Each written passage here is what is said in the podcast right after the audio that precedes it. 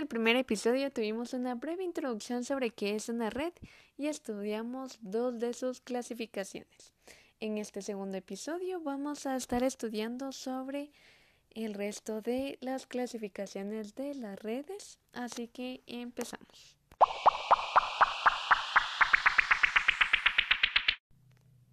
Y vamos con la tercera clasificación de la red, que es directamente la red llamada CAN que por sus siglas en inglés traducidas al español es la red de área de campus. Su principal uso es para poder mantener las conexiones en diversos edificios dentro de un área determinado, la cual puede llegar a extenderse incluso hasta kilómetros de distancia una de otras y del servidor principal dependiendo del motivo por el cual es utilizada. Interesante, ¿no? ¿Y de dónde viene el nombre campus? Debemos de saber que esta es una red que cubre campos, ya sea educativo o corporativo. Dentro de sus ejemplos podemos llegar a encontrar escuelas, campos universitarios, edificios corporativos, centros médicos, oficinas de gobierno, entre otros.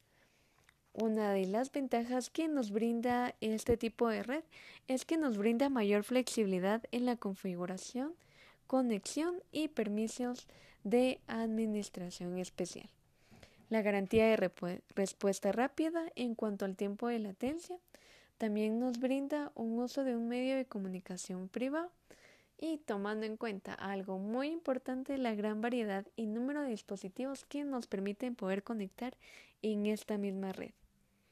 Además, nos permite también la posibilidad de poder realizar la conexión con otras redes.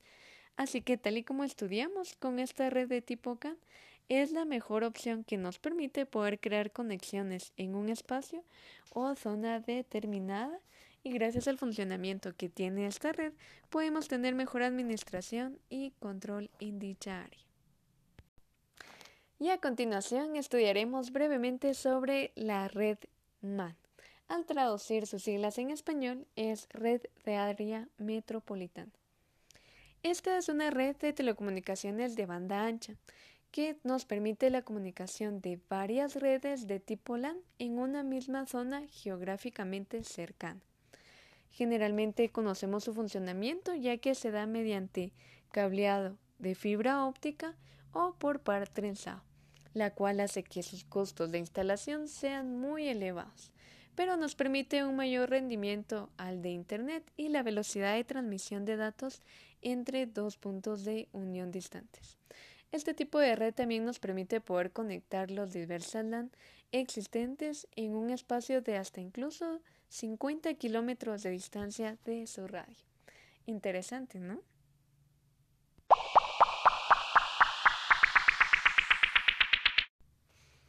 Bueno, después de un respiro, estaremos estudiando la última clasificación sobre este segundo episodio de la clasificación de las redes. En este último tipo de red estudiaremos la red WAN, que por sus siglas traducidas en español significa red de área amplia este tipo de red se extiende por zonas geográficas como países o continentes, por lo tanto implica la interconexión de equipos, terminales u otras redes que se hallan a grandes distancias entre sí. El número de redes locales o terminales individuales que forman parte de una WAN es de un principio ilimitado. Esto quiere decir de que no importa la cantidad de personas que estén conectadas dentro de esta misma red WAN. En su mayoría de casos este tipo de redes suelen pertenecer a una organización determinada o incluso a una empresa y se gestiona o alquilan de manera privada. Uno de los mejores ejemplos que podemos llegar a obtener con este tipo de red son los proveedores de servicio de Internet que también hacen uso de WAN para conectar las redes corporativas locales y al consumidor de Internet. Así que ya sabes, si en este momento estás conectada a una red de Internet, tú estás conectada en una red WAN. También debemos de conocer que su infraestructura requiere diversos nodos de conmutación de una importante capacidad para poder soportar el volumen de tráfico de datos.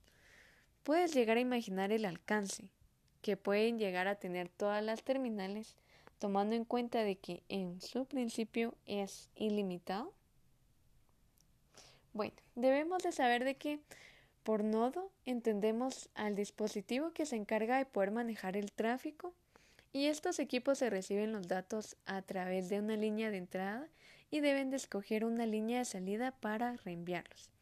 Este tipo de red WAN puede representar diversas topologías, como por ejemplo la tipología de anillo, estrella, punto a punto, entre otras. Esto siendo en sí un tema que podemos abarcar más adelante.